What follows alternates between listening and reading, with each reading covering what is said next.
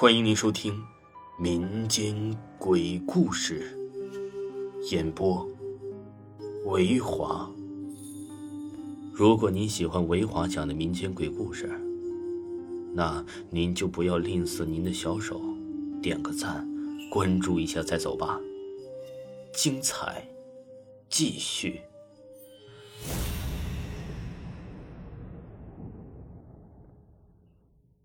背负身的小姑娘，八十年代那会儿，村里来了个跑街串巷的倒铝锅的小伙子。早前呢，他是跟父子俩一起干的，可那天老爷子生病了，小伙儿啊这才一个人出来。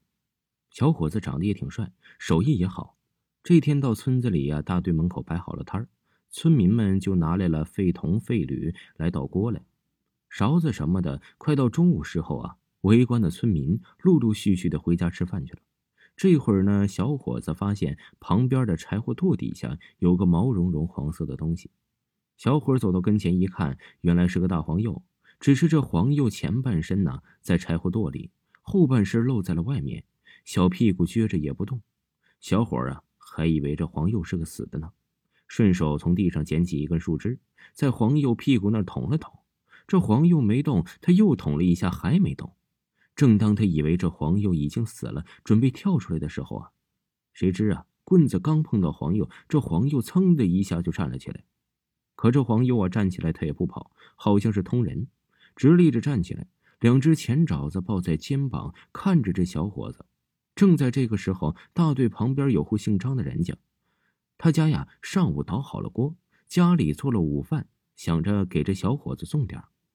就让家里的闺女张小峰给送了过来。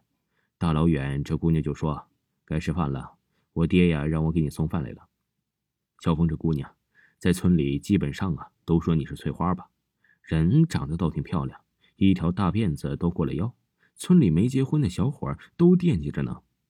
可是小峰姑娘说完话，刚到这小伙子跟前，碗还没递过来，一下子就摔在地上了，饭碗也扔了。妹子，你怎么了？小伙子赶紧去扶他，可小伙子的手还没碰着小峰姑娘的时候，他自个儿就坐起来了。坐起来就开始嚷：“你个臭流氓，看着老实，实际你就是个臭流氓，戳我屁股，我跟你没完！”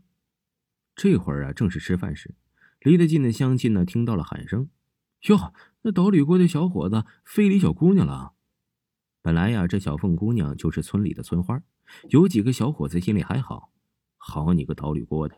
小凤姑娘，我们这么喜欢，连手都没拉过，你就敢占便宜？揍啊！他不听解释，叮咣五四的就给这小伙子一顿揍。小伙子无缘无故的挨了打，喊着：“别打了，别打了，我没捅他屁股呀！”那个小凤姑娘啊，在地上打着滚就是他，就是他，就是他捅了我三下呢。这会儿，小张和他媳妇儿小两口也来了。好你个倒铝锅的，你竟敢欺负我姑娘！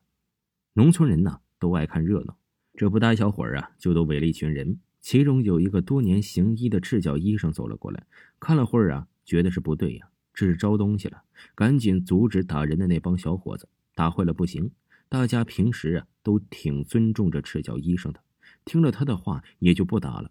回过来，这赤脚医生又让人摁住了张小峰。这张小峰看到有人来摁他，他可不干了，满地的打滚。几个小伙子摁都摁不住，力气还特别的大。哼，就是他，他捅我屁股，你给我们打，打他个臭流氓！这老张两口啊，一看自家姑娘平时也没这样啊，这咋变得跟个泼妇似的了呢？他也感觉不对劲儿了，过来呀，帮忙也摁住了闺女。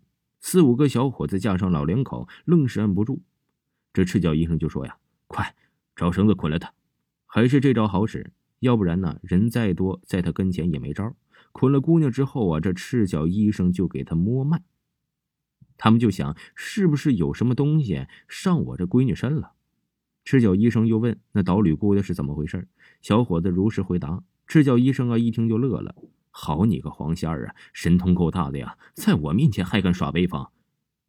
要是听我的，你赶紧走，要不然今儿你连命都保不住。”这张小凤一听也吵吵开了。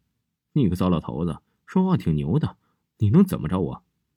大家摁好他，我回家拿针去。哎呦，哎呦，别扎，我我我这就到。赤脚医生问他：“下回呀，你还敢胡闹吗？下次再闹，我就废了你。”赶紧给我滚！人家捅你是以为你死了，又不是诚心的。说完之后啊，赤脚医生将针一拔，这张小峰就躺在地上，被父母搀回了家，洗脸换衣服。从那以后啊，这张晓峰啊变得还是特别的温顺，特别的听话。而这个黄大仙儿啊，也没有再在人间出现过。